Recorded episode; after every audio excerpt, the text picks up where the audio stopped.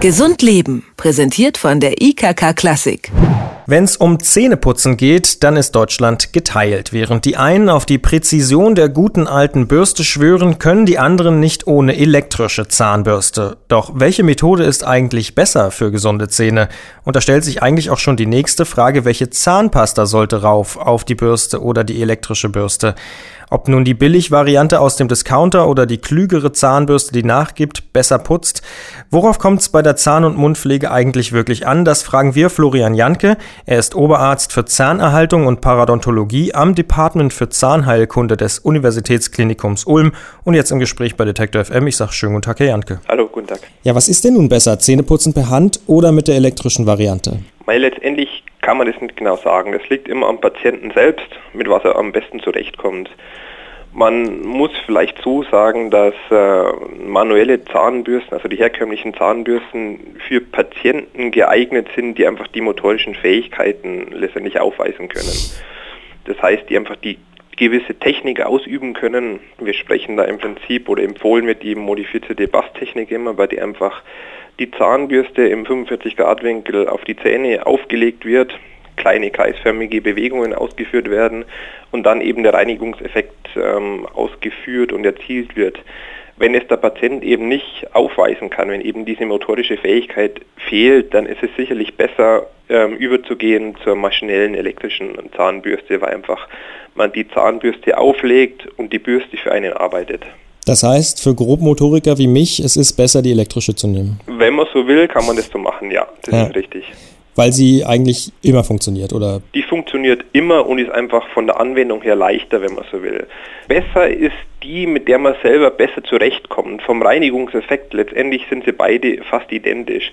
Nur bei der normalen herkömmlichen Zahnputztechnik ist die Technik entscheidend. Weniger die Zahnbürste, sondern die Technik. Und wenn man die Technik bei der herkömmlichen äh, manuellen Zahnbürste ähm, ausführen kann, dann ist die für einen geeignet. Was ist immer wieder mit der Formel, die ich äh, ständig eigentlich höre, je kräftiger und länger man putzt, desto effektiver ist auch das Ergebnis. Stimmt das? Kräftiger nicht unbedingt, das ist vielleicht auch wieder ein Vorteil bei der elektrischen Zahnbürste. Wenn man zu fest aufdrückt, dann piepst oftmals diese elektrische Zahnbürste und das ist vielleicht auch wieder so ein, so ein Tipp, wenn man eben schwieriger zurechtkommt beim Zahnbürsten, die elektrische, die ist leichter zum, bei der Handhabung.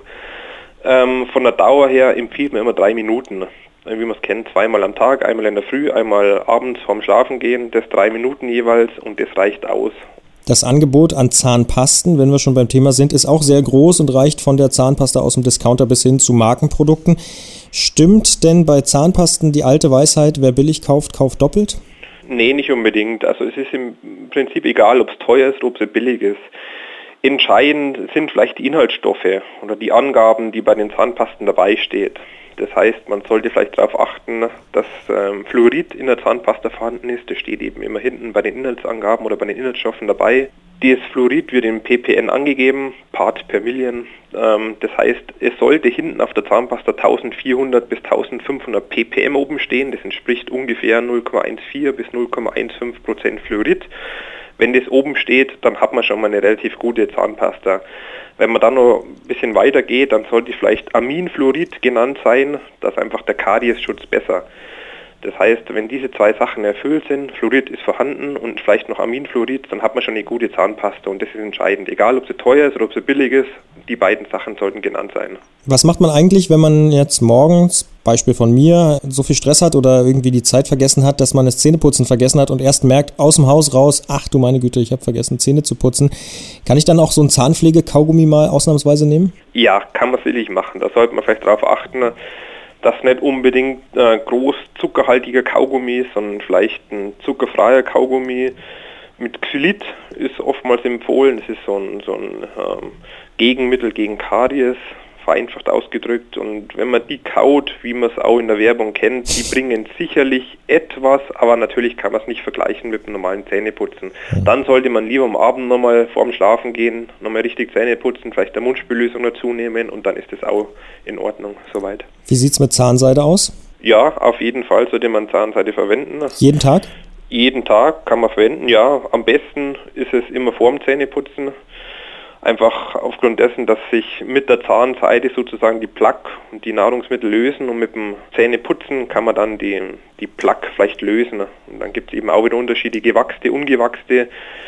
Für einen Einsteiger ist eine gewachste leichter, die ist einfach leichter in der Handhabung, das, das geht leichter durch die Zahnzwischenräume durch. Besser ist vielleicht eine ungewachste, weil eben das Wachs, das bei der gewachsen dabei ist, sich interdentalen Räumen, in den Zwischenräumen verfängt und dadurch vielleicht die, das Fluorid, was hinkommen sollte, dadurch gehindert wird. Deswegen ungewachste ist besser, Ach. weil eben Fluorid ah, ja. an die Zähne gelangt. Das ist interessant. Und Zahnärzte bieten ja auch immer mal professionelle Zahnreinigung an. Wann und für wen ist eine solche Zahnreinigung überhaupt sinnvoll? Weil geeignet ist, ist so eine Zahnreinigung für jeden Patienten. Und natürlich, wenn der Patient weiß, er hat ein erhöhtes Kariesrisiko, dann ist es sicherlich sinnvoller, es öfters zu machen. Das heißt vielleicht drei, viermal im Jahr. Normalerweise empfohlen wird Minimum ein, zweimal im Jahr, ähm, um einfach die Plaquenischen, die man selber zu Hause in der häuslichen Mundhygiene nicht reinigen kann, dass man die einfach von einer, von einer ausgebildeten Helferin sich mal reinigen lassen kann, um sozusagen dem Karies vorzubeugen. Also ist wirklich eine gute Sache, sagen Sie? Ja, das auf jeden Fall. Machen sollte man auf jeden Fall das. Sagt Florian Janke, Oberarzt am Department für Zahnheilkunde an der Universitätsklinik in Ulm. Er hat mit uns über das Einmaleins der Zahnpflege gesprochen. Ich habe wirklich einiges gelernt. Zum einen, dass ich doch lieber ungewachste Zahnseide nehmen sollte und für mich die elektrische Zahnbürste auf jeden Fall besser geeignet ist. Ich sage vielen Dank für das Gespräch, Herr Janke. Kein Problem. Dankeschön. Gesund Leben, präsentiert von der IKK Klassik, gibt es auch zum Nachhören als Podcast.